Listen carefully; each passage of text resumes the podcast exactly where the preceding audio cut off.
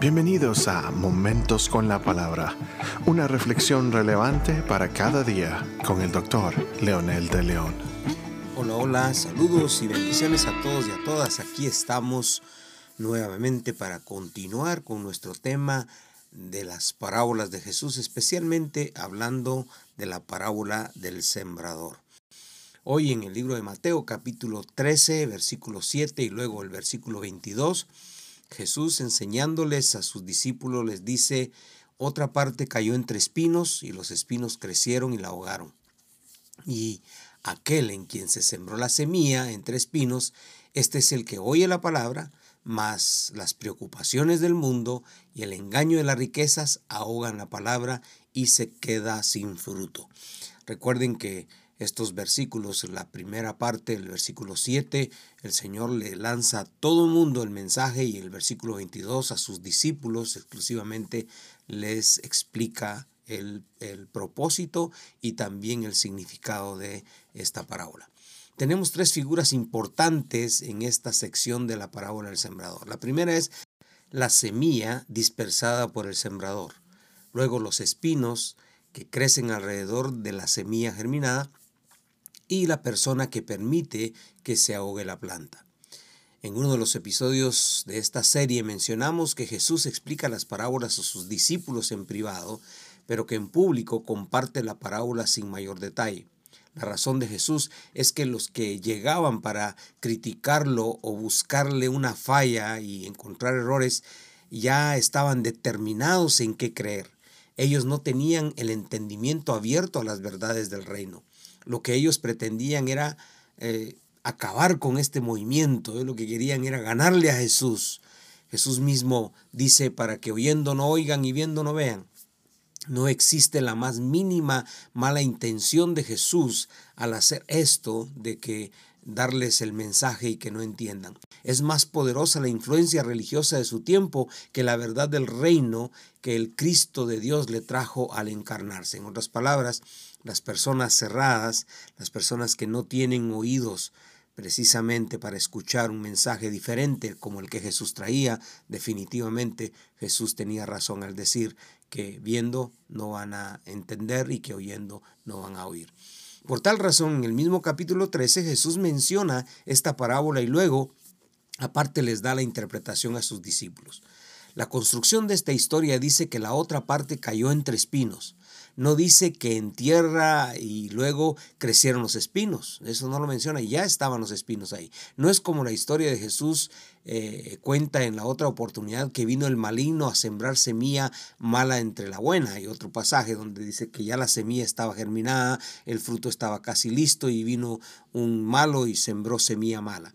Esto es un poco diferente. La semilla mala ya estaba, pero no eh, crecida. O sea, las espinos ya estaban, solo que estaba también empezando. Entonces sucede lo que el mismo eh, Jesús narra y dice, la semilla cayó entre los espinos y tomó de su lugar espacio para crecer y creció, pero lo que aquí estaba ya sembrado eh, progresó más rápido, más poderosamente que la semilla entonces eh, eh, la semilla fue ahogada. Esto significa, dice Jesús, los afanes o las preocupaciones de este mundo, sumado al engaño de las riquezas ya que existían, ya estaban ahí, pero no estaban desarrolladas. Entonces la palabra viene germina, pero puede más la ambición al dinero porque no se tiene muy claro el propósito de la vida, no se tiene muy claro cuál es la intención de Jesús al enseñarnos esto y por supuesto no se tiene muy claro cuál es la razón de tener dinero.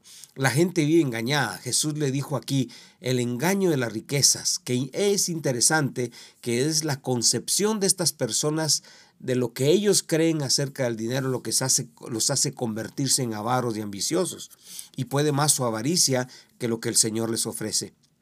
Aquí aplica el mejor principio del filósofo que dice el ser humano ha cambiado la felicidad por el placer.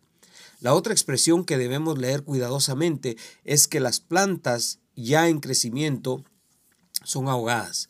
Puede más la fuerza de la ambición a lo que nos engaña que lo que realmente la palabra eh, quiere cumplir en nuestra vida, convencernos de que nosotros mismos no podemos.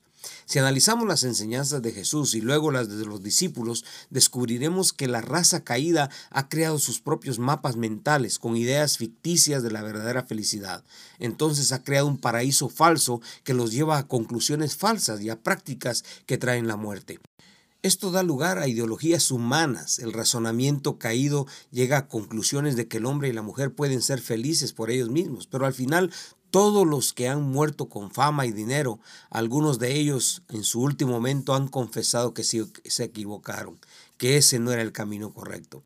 El afán por la vida, las preocupaciones llevadas más allá de la realidad, Sí existen problemas, la vida no es fácil, pero cuando la mente se alinea a la mente del Señor, podemos organizarnos de manera efectiva en lo que podemos salir adelante en medio de cualquier circunstancia, probado y comprobado en la vida de los que tenemos victoria en Jesús. Estas son las espinas, esta es la realidad del ser humano. Hoy más que nunca el mundo se ha tornado necio, sabio en su propia opinión.